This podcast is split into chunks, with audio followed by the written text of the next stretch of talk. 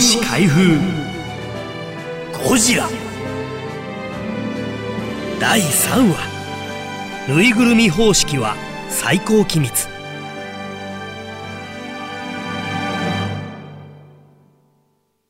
映画ゴジラ誕生の舞台裏を紹介します。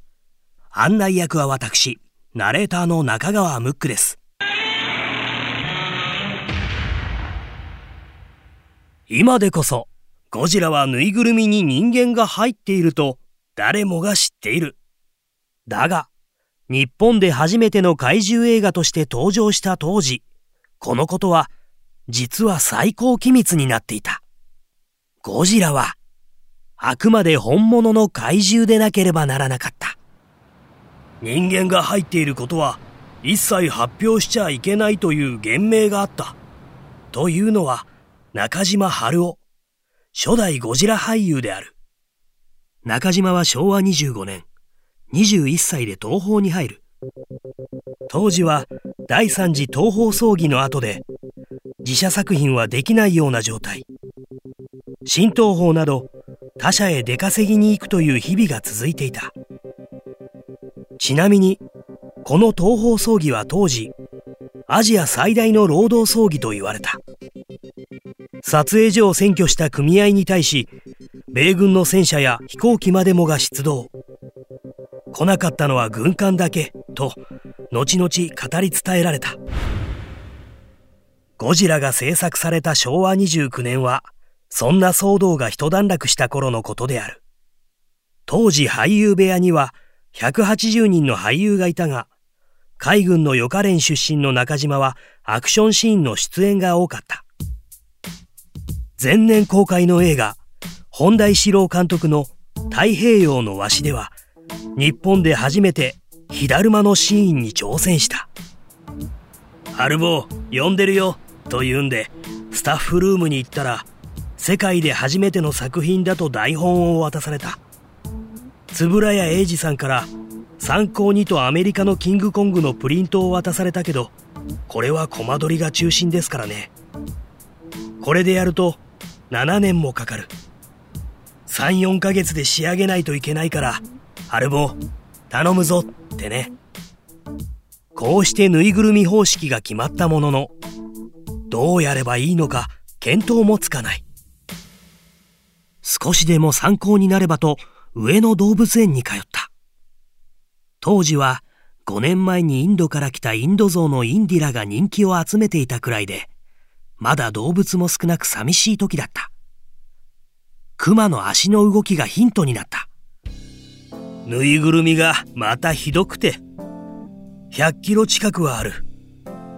精一杯首を回しても、実際はほとんど動かない。最初、えっちらおっちら10メートルほど歩いたんですが、もう一人、候補として呼ばれていた俳優は3メートルでダメでしたからね。と、中島は言う。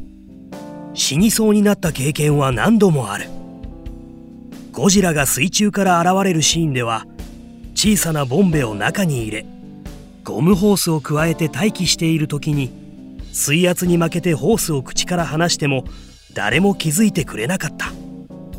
空の大怪獣ラドンでラドンを演じた時はワイヤーが滑車から外れて10メートルの高さから落下した。若かったからやれたんだね。だが、ゴジラを演じたことは今も誇りに思っている。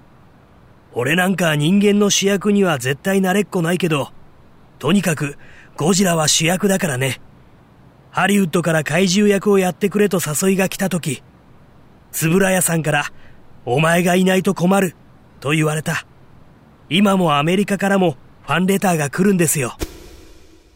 中島だけでなく、日本初の怪獣映画ゴジラは、すべてのスタッフにとって未知への挑戦だった。作曲家の伊福部明にとっての一番の苦労は、ゴジラの鳴き声を表現することだった。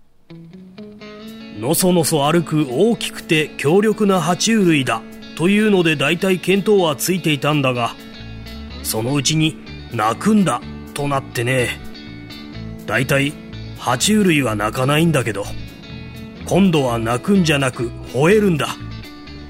背中の鱗が光る火を吐くんだとエスカレートしてきてこりゃ本当の怪獣だねと大笑いしたことがある。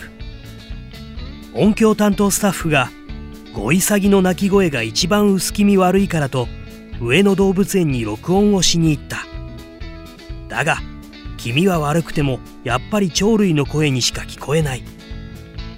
獣の鳴き声だとどうしても哺乳類に聞こえる。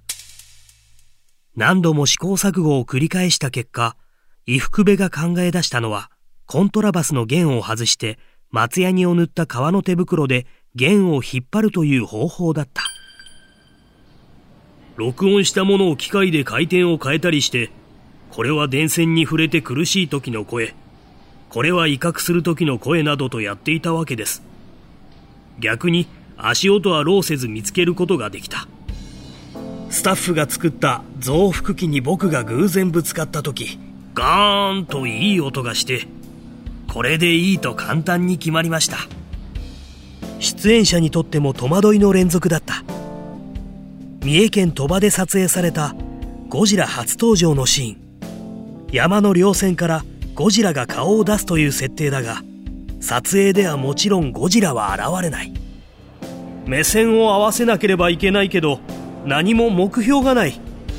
ああそこに雲があるからみんなで合わせようとなったが撮影中にちぎれてしまってあっち行きこっち行き映像を見たらみんな目線がバラバラなんですよ。主役を演じた宝田明は笑いながら振り返る。本当にこれでいいのだろうか。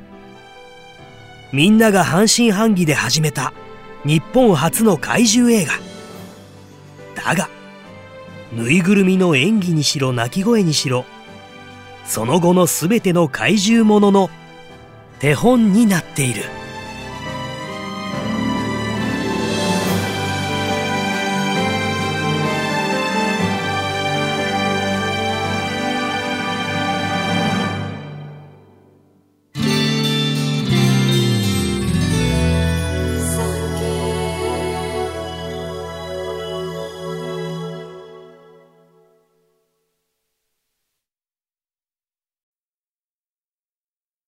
産経新聞社がお届けする戦後史開封。